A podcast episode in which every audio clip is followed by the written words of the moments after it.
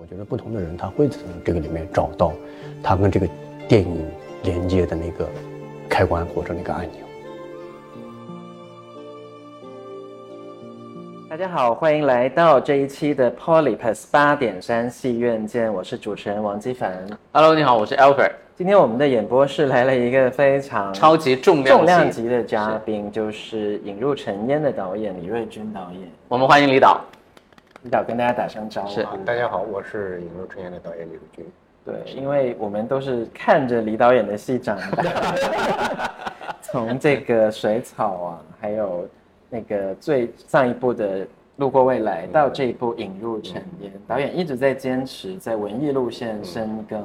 然后现在有非常好的效果。因为在我们录制的这一天，其实《引入尘烟》的票房已经冲破了。三千万的大关，是并且会直逼四千万，这也是很多人之前从来没有想到过的。一个过山车一样的历程，而且用一个现在所谓行内的行内人的这种票房的名词，我们叫逆跌啊。我我为什么不会会会这么讲？就是刚好我们整个八点三也见证了，呃，整个引入尘烟在这么一路过来的这个变化。我们在呃录录制第一次节目的时候，呃，票房刚刚过一千万，然后到我们把录制的节目剪辑好了以后。发到我们的平台上已经超过两千万，那么刚好真的是今天有我们有缘跟导演一起坐在这边聊的时候，已经超过了三千万。我相信，呃，今天我们也看到了一个消息，这个呃放映的密钥延期到九月三十号，也就是从之前的九月十二号再延了，对，再延半个月到九月三十号，我相信最终这个票房应该会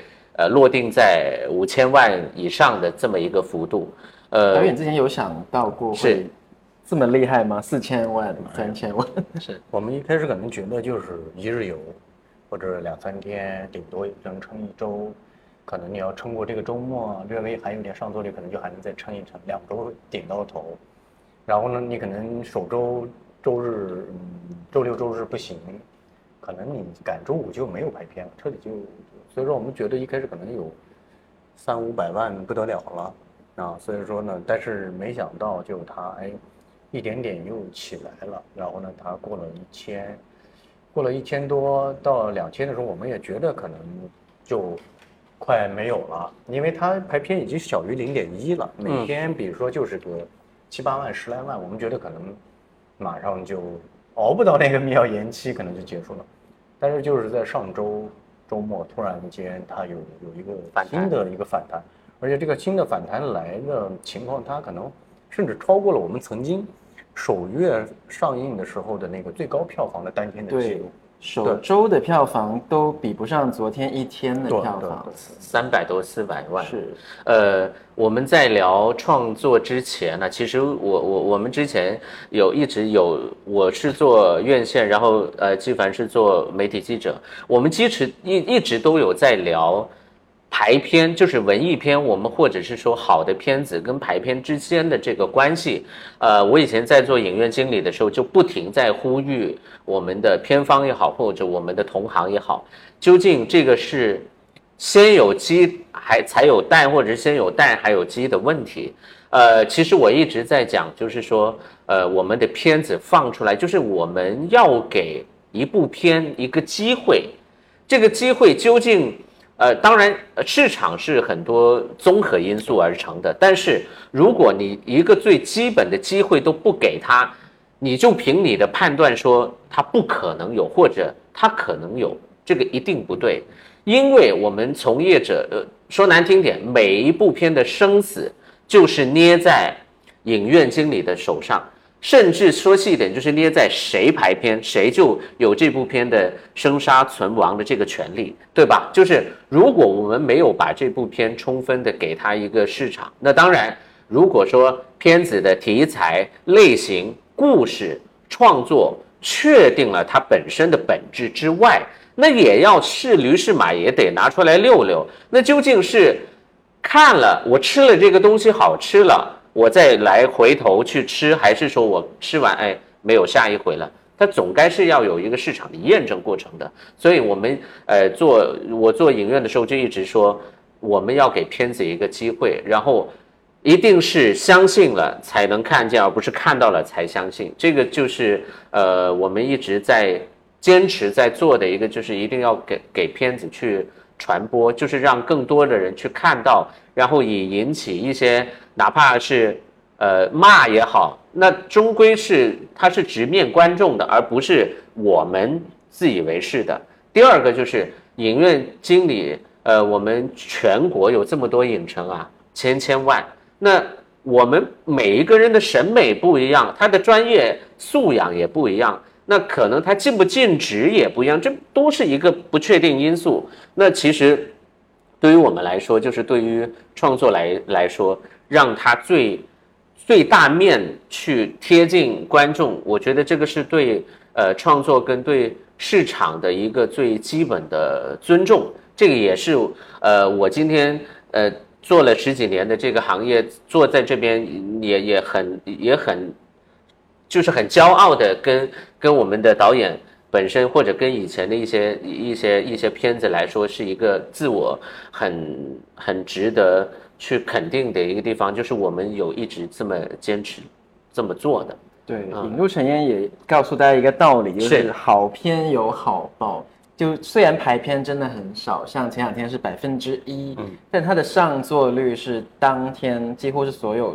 比所有新片还要高，相当于是它已经上上映了几个礼拜甚至一个月的老片子，还能坐满一个厅，而且还前前提还是上了流媒体的，对吧？对，我们已经在流媒体上可以看到引入陈妍，但大家还是会到电影院去看。我觉得有很多方面的因素，包括。最近这几天打开抖音或者微博，会看到很多自来水，就很明显是没有花钱的，因为那些人是有的，有些人是花钱也买不到的那些号，他说自己去写看完这部电影的一些感受，都很真挚，而且是不管是出于。B 端的需要还是 C 端的需要？C 端呢就自然是观众们的看完片子的最大的感受了。那 B 端的需要就是他也需要去挖掘一些呃审美啊，发掘一些素材或者做一些观点。至少就像我们八点三一样，就是我们是要我们做这个节目的初衷就是要打通创作跟市场本身。呃，呼吁大家回来电影院看什么？当然是看电影啊！这个就是真的，我觉得今天。李导坐在我们这个这个节目里，真的是对我们这个节目的一种，呃，鼓励，也是一种印证。我觉得没有，我我觉得是感谢你们，然后呢，也然后坐下来，然后我们一起有机会去聊这个电影。是，当然也是你们给了我一个机会，也不光是说我给，是相互给了一个机会。然后其实有的时候就是好比这个电影，就是。彼此相互给了一个机会，他可能触发了一个新的可能性，对，然后让所有的从业者都有了一个新的对一个事物的判断，打开了我们一个新的认知，就是它哎未来还有什么样子的可能性，对吧？就是包括比如说可能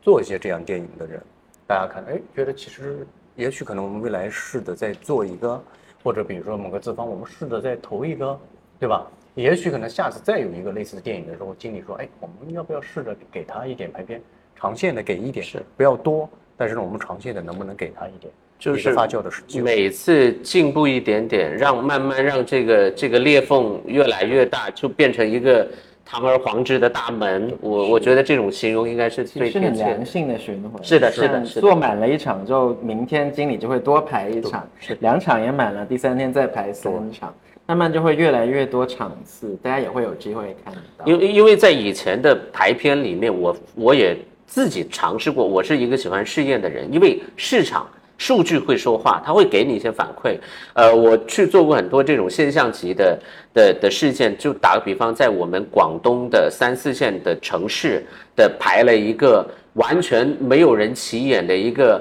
合拍片，就是我们就是大陆跟香港的合拍片。不要说素人了，当然有名字，是很独立的制作的，居然在那个城市，可能广州、广东都没有票房，在那个城市它是 number one。然后我们也试过去做以前的一些好的片子的支持，我甚至试过在闽南地区去排粤语原音的港片，这都是我们呃做影院行业的一种一种对创作的一种回归，我觉得这个是很好的，嗯。引入前夜有没有想过要到乡村做一些放映活是动？嗯。因为乡村可能电影院比较少。我们现在可能比如说，这样会做那个零点八 K 的那个，可能就是就是乡村的啊。那个发行，而且还有一点就是，嗯，比如说在我们县里边，我们县城只有一个电影院，嗯，然后这个电影院它拍是。拍了很久，拍了很久呢，就是因为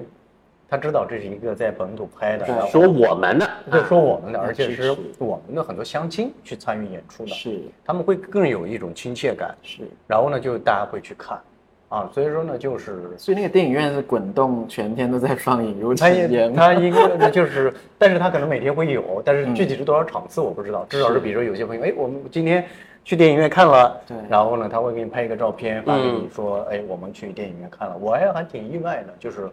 我们县里面的电影院有，比如我们市里面的电影院有，很难得，因为听回自己家乡话的，嗯，是，对。而且而且我觉得这一次的市场的反馈，我觉得应该也会给导演您本人一个，呃，我们不说冲击吧，对市场的一个新的认识，就是也反过来去对您有一个鼓励或者一个支撑，就是啊，我知道市场是怎么说话的，因为这一步才应该是您很很全方面的去拥抱市场的一个作品。我觉得应该对您以后的创作，你觉得会带来哪一些呃启发？我觉得这个、对，其实我觉得就是一开始，比如说做这个电影的时候，我可能觉得很多观众有多少观众能去看，比如说那么呃平淡的情感，就是那么普通的情感，然后大量的劳作和呃修建，而且镜头节奏也比较缓慢。其实我觉得可能一开始对普通观众是一个巨大的挑战，但是没想到就是你的那些担忧，呃，恰巧是很多观众他觉得哎这不是问题，就是你发现就有一个问题，其实就是观众在成长，啊，嗯观众的审美在不断的也在成长。然后呢，当然今天就是还有一点呢，就是我觉得更坚定了我原来的那句话，我觉得就是一个导演，你对观众有多重多尊重，取决于你对自己有多尊重。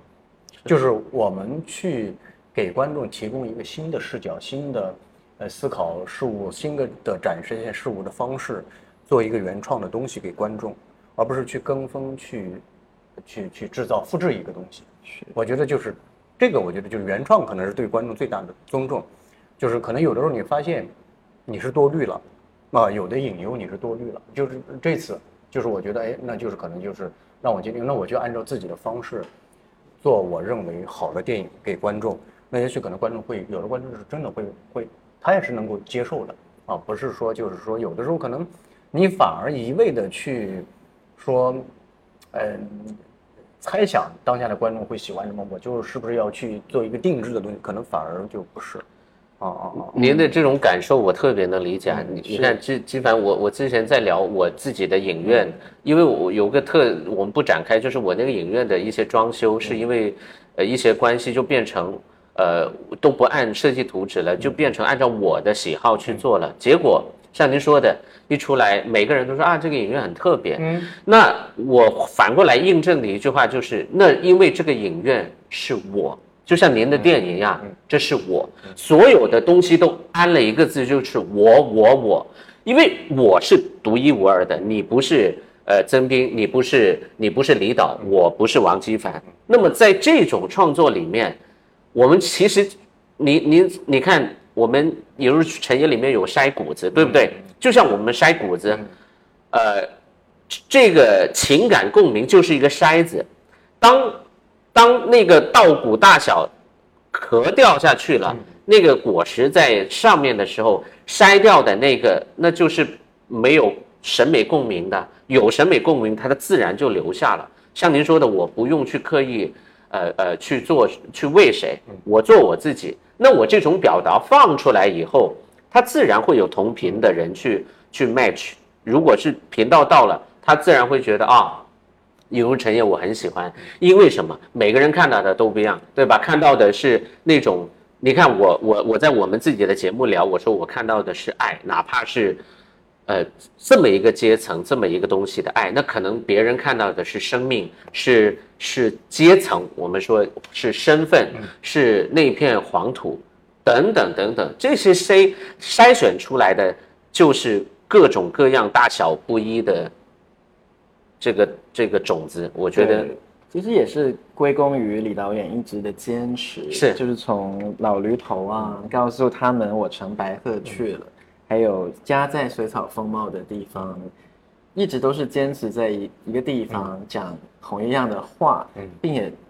那个您的那位亲人一直在里面担演角色，就是是有延续性的。导演不是在引入尘烟突然冒出来的一个导演，是他是一直在是坚持做一种东西。所以如果您是在引入尘烟第一次看到李导演的戏的话，我觉得建议你们一定要去看一下导演之前的作品，是把这个作品做成一个自己的电影节。是有一脉相承的。您把导演的戏从头到尾看一遍，就会感觉哦，这个脉络原来是这么的清晰。李瑞军一直在坚持做这样的事情。而且就是我们在看片子的时候，呃，其实我们发现两种声音哈，我我我们也也可以敞开来聊一下，就是有一种声音认同的肯定是认同，我们放到后面再说。有一种观点就是他们会觉得，呃，片子其实在创作的时候，因为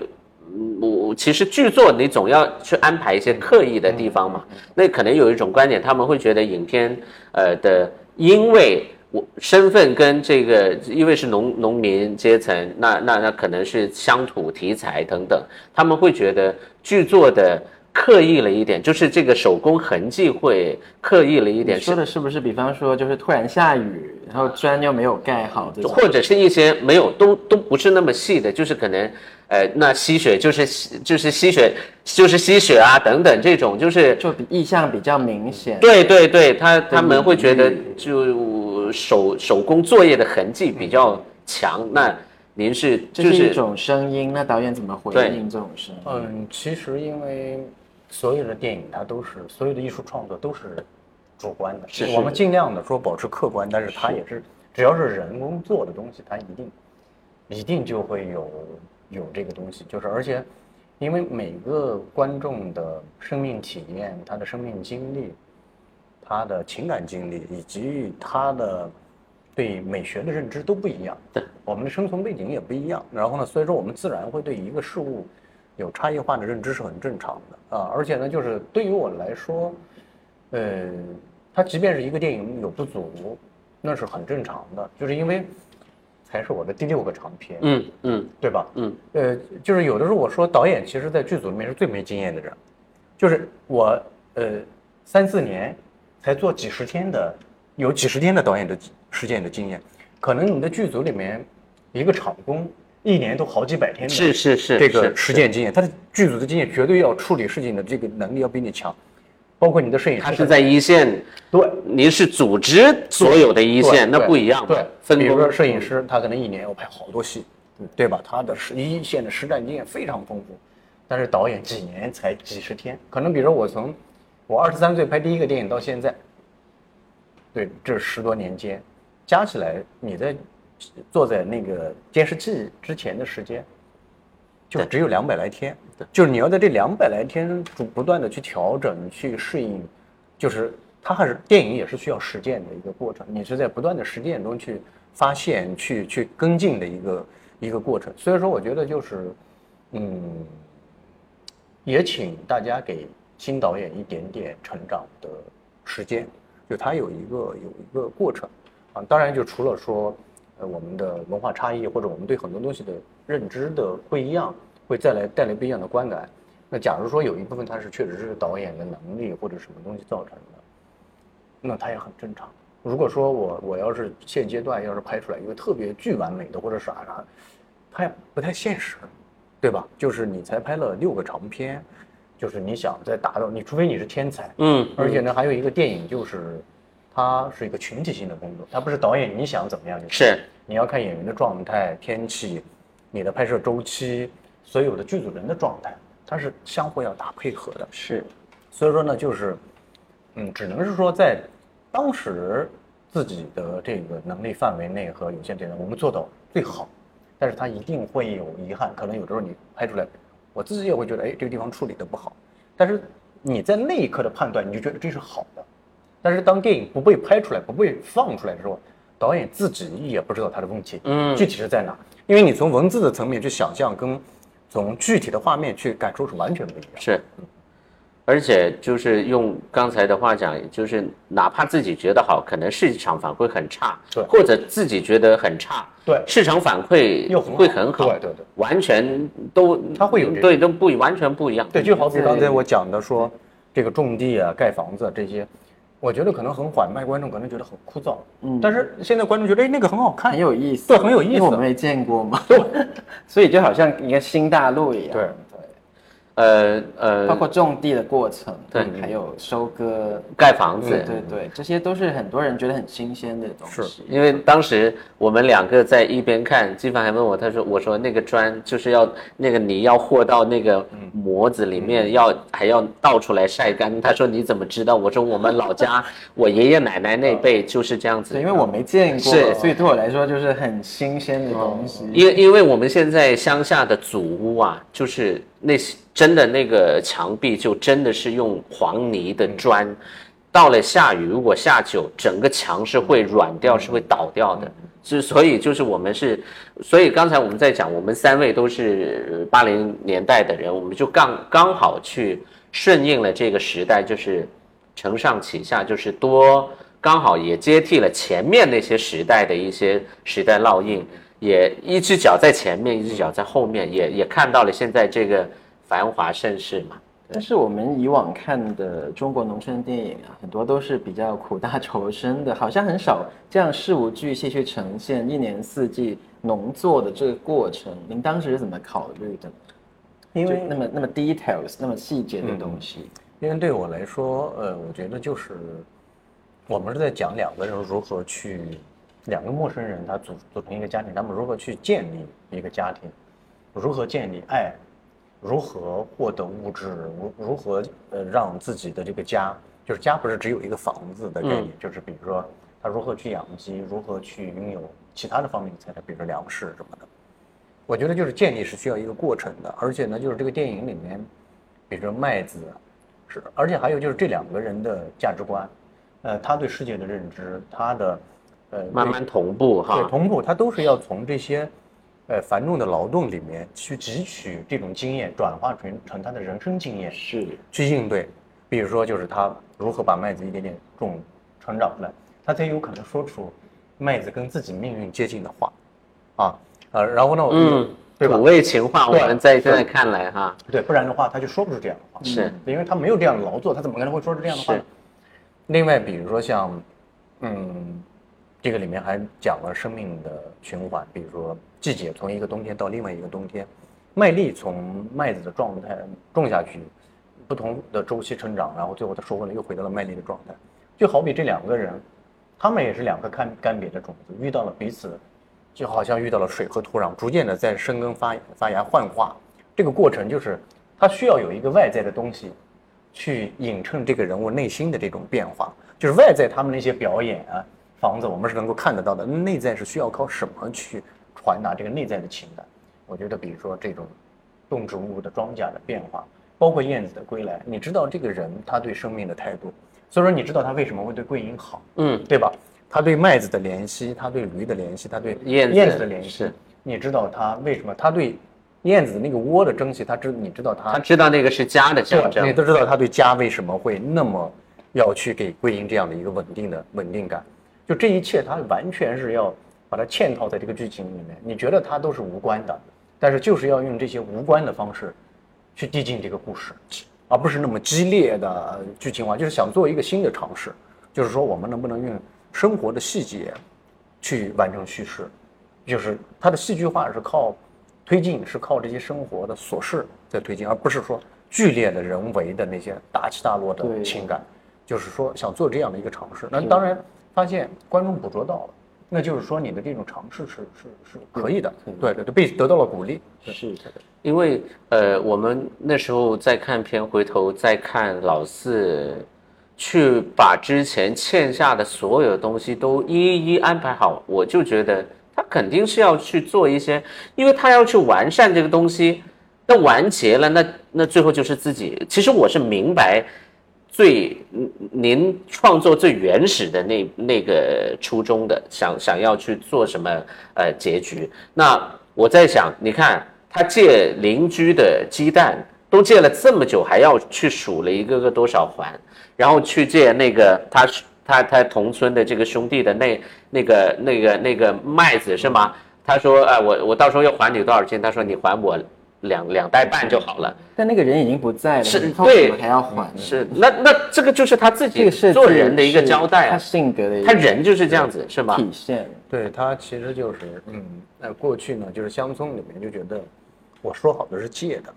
我不能赖账。如果我赖账，我下次就是我们说，嗯有借有还，再借不难，对吧？对就是说你只有借了，那你你你要说是借的，那就是还，要还的。如果说人家说你给你只是说啊你你能给我一点吗？那是不需要还的。是，啊，你把这个记在心里面就好了。你回头给人家一些什么东西，你也不是说要借，但是你如果借的，那就要还。那这样的话，相互之间的这个关系才可以维持下去，你才可以在这继续生存下去。对这是一种就是一个生存关系，相通的一个生存关系的一个处事的一个哲学，就是你觉得一定要讲信誉，而且因为它是这样，就乡村社会呢，就是说它不像城市，它流动没那么大，就是说你比如说你这个人很快没有信誉，你在这个村子里面传开了，你以后在这个村子里面很难立足，嗯就你你你是离不开这个村子，你要永远在这生活的，所以说你必须要给要顾忌一些东西。对对，啊要顾忌这些东西，你要给自己建立一个相对稳固的信誉啊，你的这个人的人的一切的这种守信诚实，那你才有可能在这继续生活的会你更好。包括最后在卖称麦子的时候，大家知道啊要要减多少多少斤，就按多少多少斤算。呃所以当时基凡就说，就是一个一个人老实成这样，当然他本性本身的性格就是这样子，最后还要本来挣的就不多，还要去把之前。呃，这些减掉，那那很显然就是这个人设，它本身就摆就那件在这边。大衣的费用，对要扣对掉，还要扣本来掉就挣那么少了，对就很心痛。包括看到桂英，就是他那个水凉掉，跑了好几趟回家，就是那种爱情的展现是慢慢的渗透在剧情里面。这个写法也非常的高明，对。就是没有没有说很很多很华丽的东西，但都令人很感动。对，因为我觉得就是其实，嗯，东方人他表达情感都是含蓄的。含蓄的，都是比较含蓄，尤其是可能在乡村的话，是。就更含蓄，尤其是像老四和桂英这样两个之前被大家用目光区别，他们其实已经就是往后退，就更不敢像其他人那么本来知道我是什么身份，我是什么，对对。呃，你已经在看低我一等了啊，就是我我已经是这样子对，就啊，他就他就更唯唯诺诺一点，比如说他表达情感的方式，嗯，两个人又是这样的一个关系，都是试探性的，试探性的，然后就觉得哎，比如说我就用一个实际的行动来去表达我的情感，所以说还是得透过事儿。对，透过事儿，你看，比如说他去送水，相互的认知，包括他那个灯箱孵小鸡的灯，包括这个卖花也好，嗯，女女等他们建好房子，女的表表达，他给了他一个家，他再给他按回去，他们对未来的畅想，这一切都是实际的，通过实际的这些劳作的细节来去抵达这种情感。比如说桂英病了，那我就把这个鸡的第一第一枚蛋要给你，然后吃，然后桂英有营养退回来，嗯对，理解。相互推回来，嗯。就是因为他们曾经受到过那样的一个蔑视、对蔑视或忽略，者对被被忽略、不被在意、不被重视的时候，嗯。他们更对这种人间冷暖更加敏感，反而更敏感。所以说，他们照顾对方的时候会更加细微，更加细微，就是因为，假如说呢，他天天觉得这是自然的，他反而大大咧咧了，啊对，就是恰恰巧是这样的一个原因，他们对甚至对自然的感知力，嗯都会变得敏锐了，因为他们的注意力没有被电视机别的，他们没有条件被别的现代化的东西吸引，嗯他们有被影响。对他们反而是坐在屋子里面能听到说风吹，风吹这个雨槽瓶口发出的哨声的时候，他觉得很美，像音乐。而那些看电视的人已经听不到这个了，因为我们在听电视，我们在听别的东西，已经听不到这个东西了。他们那些人离开土地的时候，坐在桥头的时候，已经已经感知不到说，比我们更无助的麦子的命运，他们两个才会低着头种麦子的时候，才能感叹到麦子的命运跟自己的命运。嗯，啊，假如说他们也是那样的生活，他们也感知不到这个，他们所以才能感知到，嗯，庄稼的命运、驴子的命运，和自己的命运产生一个类比对。啊的关系啊。我看的时候就很担心会不会一直这样大爱下去，但中间你又设置了一场有闹别扭的戏，就是这个设计那个麦感啊也很特别，就是夫妻通过一些小事情，好像又更了解了对方多一点。对这个设计很好，很好。对这个，因为当时就是写剧本的时候就觉得一定要有这场戏，不然的话老四会变成圣人，就就假了，太假了，太假了。就是他他不是个圣人，对他不是圣人，他也有脾气，对他只是说隐而不发。所以说那个时候他一把推到归因的时候，不只是说就那一刻的脾气，也许这个他其实早就有积累了很多情绪，对生活的怨气对，只是在这一刻。而而且我们也留意到一个细节，因为旁边有对比啊，对啊对啊，对吧？就是镜头一转过来，背后也有一家子对在在两个女士在对，就是在在弄弄道感，所以说他骨子里面想，他也是渴望，多么渴望自己的妻子能是那样一个魁梧有力的、健健康的，然后呢能够帮自己干一点、分担一点，然后因为他也心疼那个麦子，他种了一年，然后不停的踩它下来就掉了嘛。就掉了，撒了就收不回来了嘛。然后呢，但是同时呢，他在发脾气，一把推倒他的时候，他听到身后的人在议论之后，他马上意识到，我为什么变成了跟他们一样的人？嗯，我为什么也要去嫌弃他呢？别人嫌弃我们，我为什么突然间，他像照镜子一样？所以说他去试探性的去拿那个麦子的时候，桂英往后一缩，桂英往后一缩，他桂英以为他要打他，桂英往后一缩，桂英的屁股马上由干到湿，嗯，逐渐那个湿的印记越来越大。老四发现被被吓到了。老四也被吓到了，然后桂英也被吓到。老四知道，就是从这一场戏，他同时重新理解了桂英那种哆嗦，就是你知道桂英的这个尿失禁的问题是从哪里来的？就是被从小被打出来的，对对，他就是，比如说，比如说那个桥头，他第一次，他呵斥了桂英一声，说送水的时候这么晚，你在这干嘛？万一冻感冒了，就是意思我哪有钱去给你看呢？桂英往后缩了一下，嗯，就往后缩了一下之后呢，然后呢，桂英掏出这个水的时候，老四马上就明白了，他觉得我不应该这样去呵斥他，嗯，完了才会又去拿出那件大衣，说你怎么样？当他一伸手要给桂英去披那件大衣的时候，桂英还是本能的往后缩了，只要一伸手，嗯，桂英就会往后缩一下。其实这个电影里面有很多这样的，所以说我为什么建议大家要去大荧幕看，就这些细节你在小屏幕上根本感受不到对。要二刷，就是体验这个海清老师这些动作对。，就是你就知道说这个人物他的这些性格的成因，嗯和他的甚至尿失禁他的肢体的成因是从哪里来的，甚至比如说他跟老四在一起之后，随着季节的变化，他的妆容我们做了递减。就是逐渐的在趋于正常女性的状态，她的表情越来越丰富，甚至比如说他们俩见好颜色是这个家慢慢有慢有了她的服饰的颜色是的是的。脸上的颜色慢慢的有了，她的肢体也会变得正常一点，而且她尿失禁的问题就逐渐的在少，因为她有了一个安全感，她找到了一个安全感，她这一切都慢慢的在放松，就这个东西只有在大荧幕上能够感受到，是。你在小的时候而且中间是感觉到归因这个角色的生命力，是的因为他已经在往上走，对。他生活开始好转。因为你看哈、就桂英一开始见老四老四的那一场戏，他自己有说，他说我是看到你对这个牛好，我才愿意嫁给你的。而且桂英原来的肢体语言，看到老四是是这样子的，是缩的，是闭的，到完全到后面在。呃，两夫妇在炕上相互去，呃呃，我们就说说笑啊，有说有笑，然后这这种情感的递进，呃，很多时候是真的是，我觉得这部片一下子大热，也是让现代人，我们说相对来说，就是剧剧里面的我我现代人或者是现代社会的人，太多这种本能上太真诚的东西越来越少了，他们才会觉得真的有两个人很本质的难能可贵的这种共鸣跟爱，很多人没有，他渴望有。我觉得这个是这部戏一下子往往上推的这么厉害的一个最核心的情感共鸣。嗯，因为呃，我们在在看的时候，回头也在想，就是呃，想想想，请问导演一下，就是你在设计这两个人物的时候，是真的是有原型吗？这是一一个小细节。第二个是，您把您怎么把他是他们身份的这种一点一点的特质，呃，有有多少次反复才往他们身上加？举个例子，像老四的这种，就是兄弟姐妹都没有啦，是个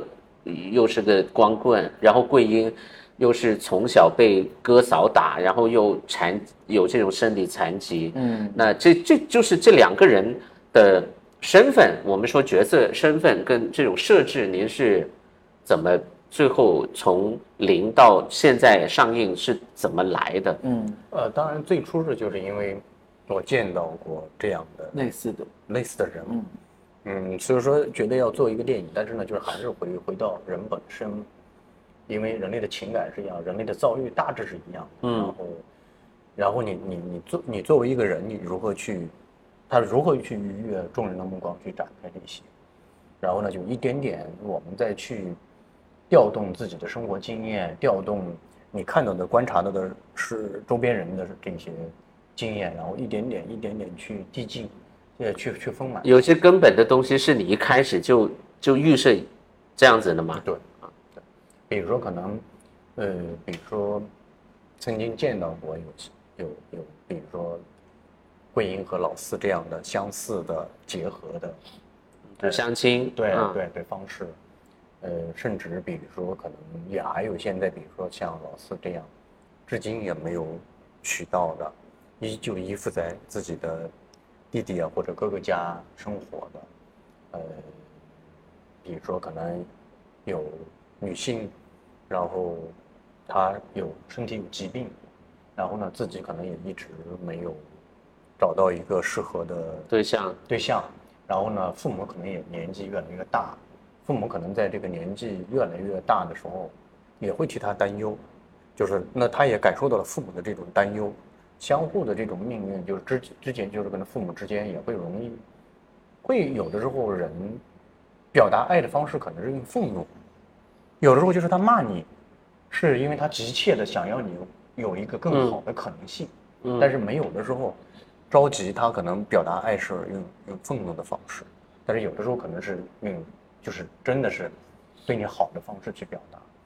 所以说这个都是复杂的，对都是复杂的。所以说呢，我就把这些呢，我觉得就是如何去还原两个真正的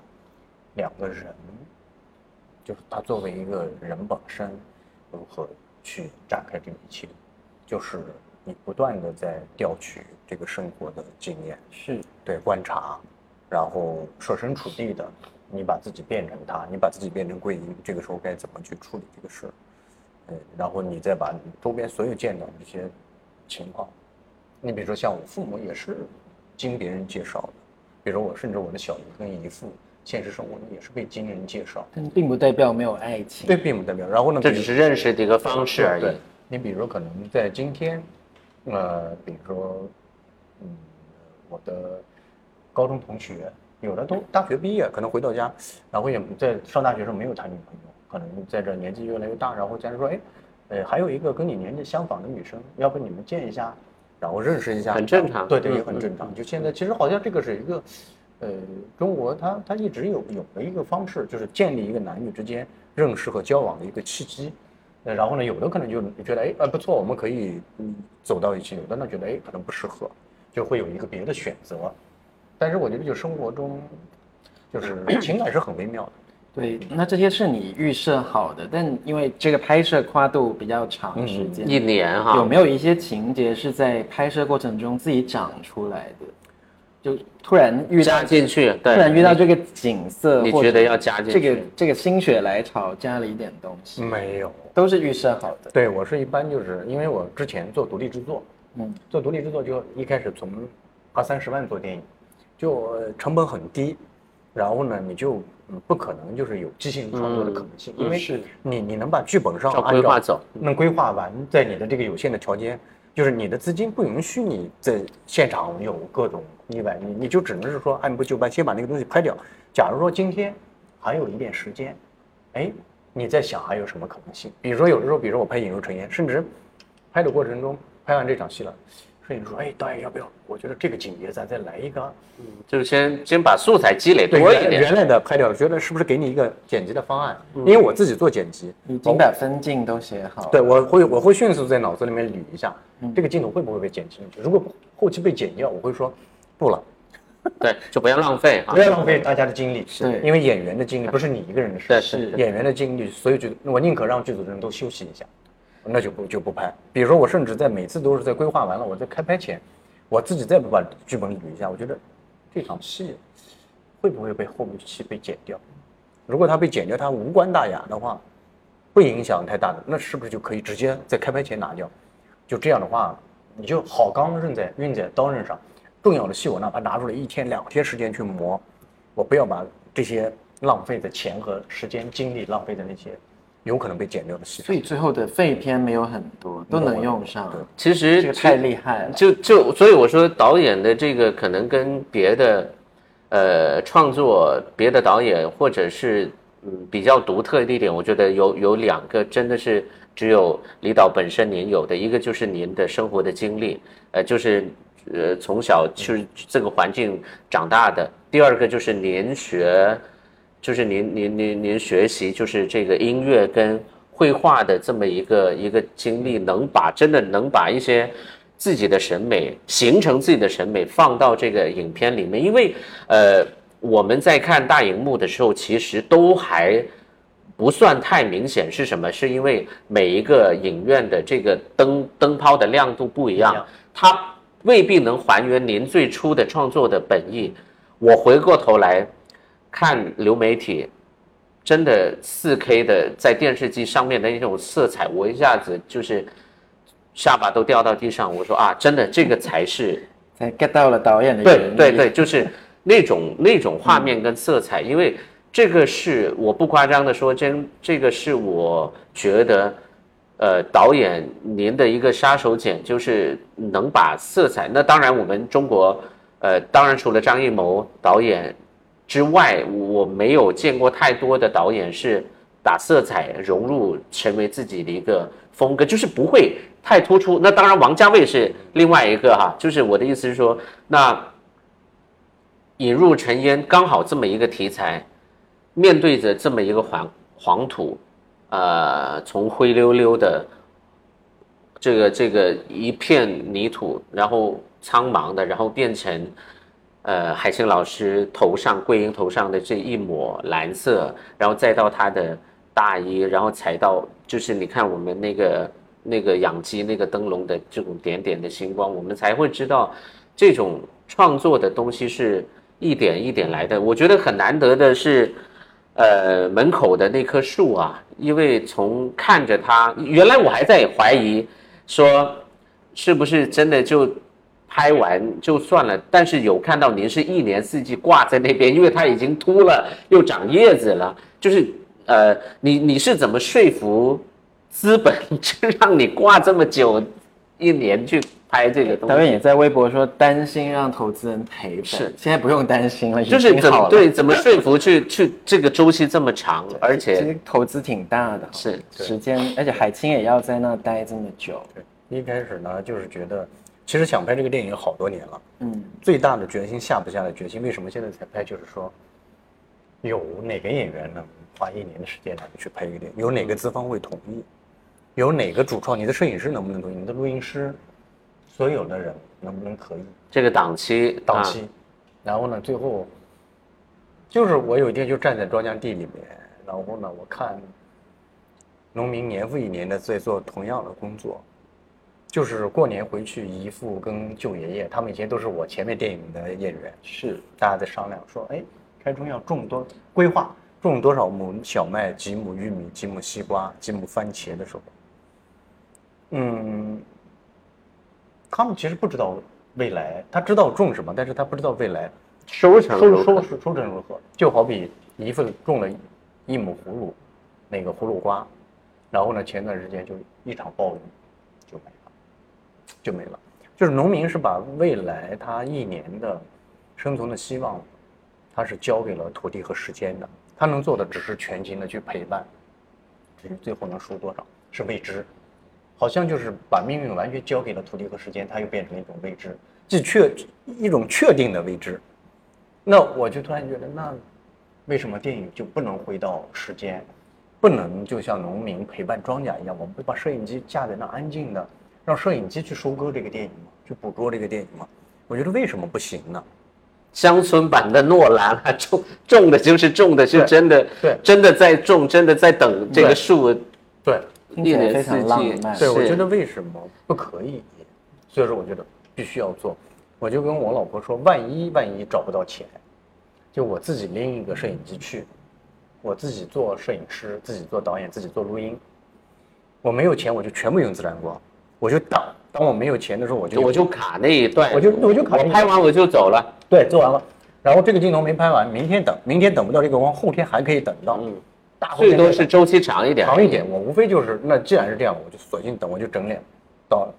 找两个演员，就这么像拍纪录片一样把它拍下来。嗯，这是我最坏的打。这个是非商业的做法了。对对，但是像五人林，你的姨姨父父还有海清，是一个是非职业演员，一个是很有演技的职业演员。这个配搭你就怎么调教？担心吗？因为那个落差有点大，但看起来好像现在呈现效果又非常好，导演的功力在，呃而且老四很稳啊，我们再看一副，就一副影帝的感觉。对，就是 他的不露表情，但是真的是很对他面对海清不怯场，是。他当然是怯的呀。一开始本来是说，嗯，说呃，找两个职业，他的方案有两两套，一套是说男女演员都是职业演员，就是因为这个戏它有很微妙的情感的处理，嗯，就是非职业表演起来有障碍，就是你那么微妙的剥洋葱的一点点去释放是很难的，嗯。不激烈嘛。对。激烈可能他就容易了，是，但是呢，他也得适应，对自己也得适应对啊。，还有一种方式就是说，男女演员都是非职业，那就是另外一种做法。是我说那先去试试职业的，就把剧本递给了海清老师。我说如果海清老师不答应，我就直接非职业了，就都是素人了对，。就是素人。结果他看完之后，他说：“哎，我很喜欢，愿意留时间，愿意这样去做，愿意去体验生活。”我说：“我先去找一个职业演员，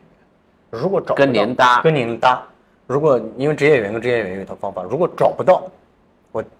跟他见面我就说，如果是非职业演员，你能同意吗？因为职业演员都要，那我对对手戏的咖必须要是差不多的。是，我说你如果要咖的话，可能就我有可能找不到咖呢，可能你也就不能演了。他说我不在乎，非职业也可以。所以说那个时候我就其实姨父就是备选，姨父是备选，然后呢我就去确实试了一下，呃其他的我认为的，嗯有可、呃、觉得能够演这个角色的男演员，但是就是你去找的时候，大家都时间可能这一年都排出去了，或者某几个月已经有戏排出去了，签出去了，他不可能有完整的时间，就是而且男演员要去大量的体验劳体验生活那些劳作，最后就说果断姨父吧，嗯，然后呢就带海清老师去姨父家也省事儿哈。省事了。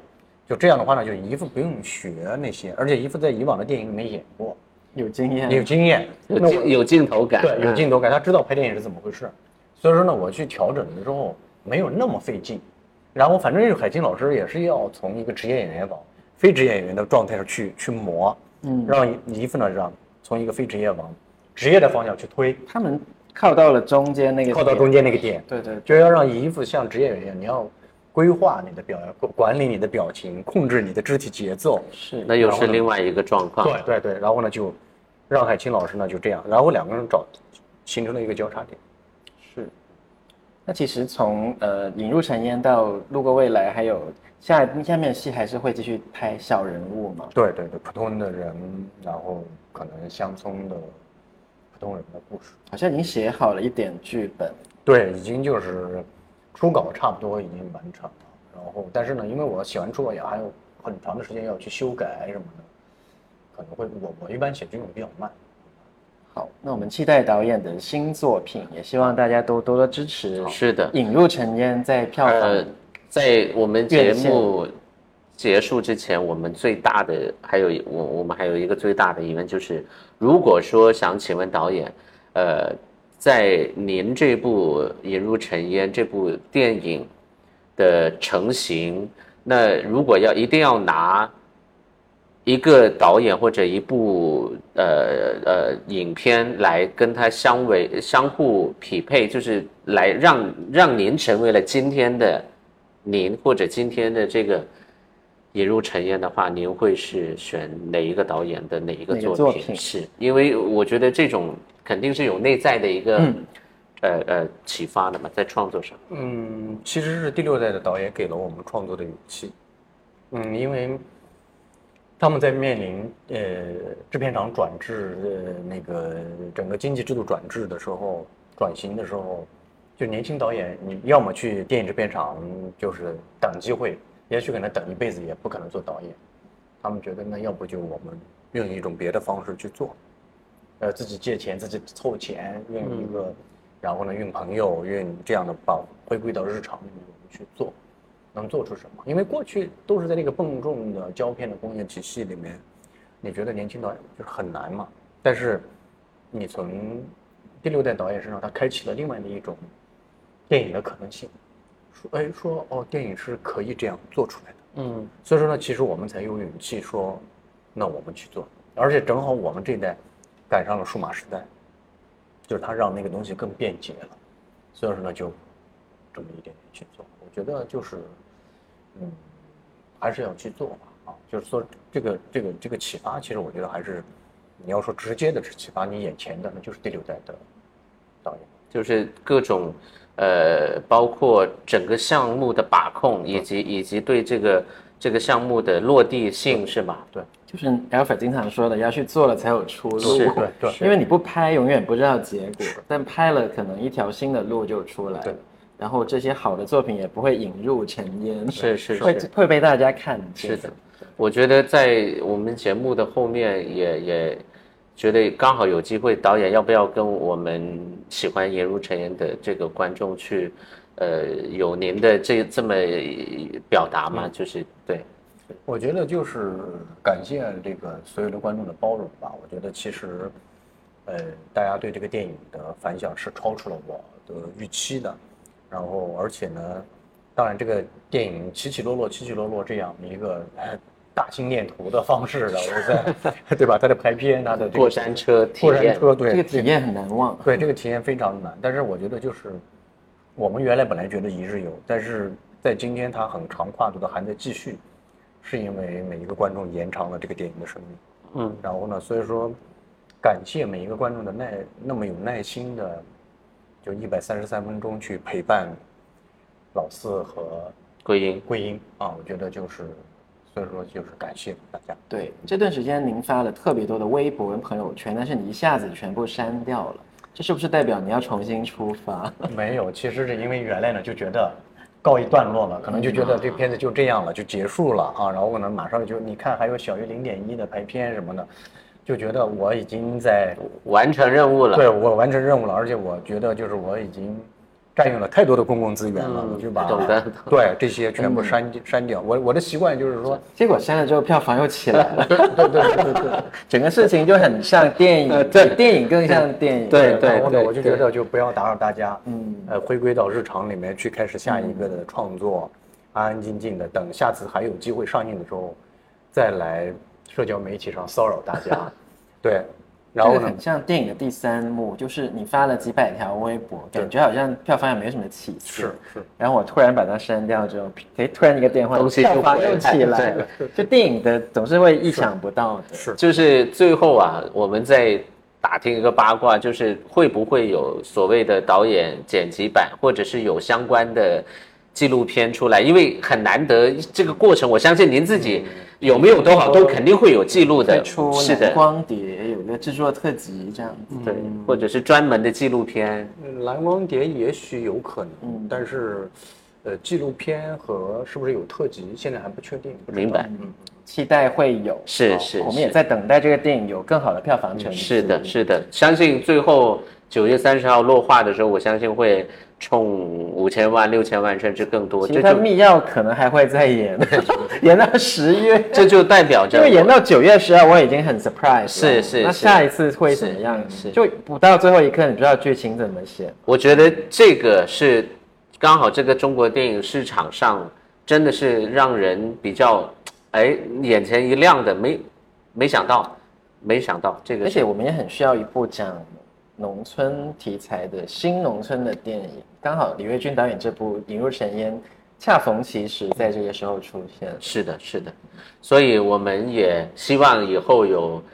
在下一部您的作品来的时候，我们还我们的八点三节目还在，还可以跟您做客，在这边聊您的作品希。望可以去探班。是的，是的，是的。好，那我们下次见喽，谢谢导演，好谢谢导演八点三戏院见，下次见，拜拜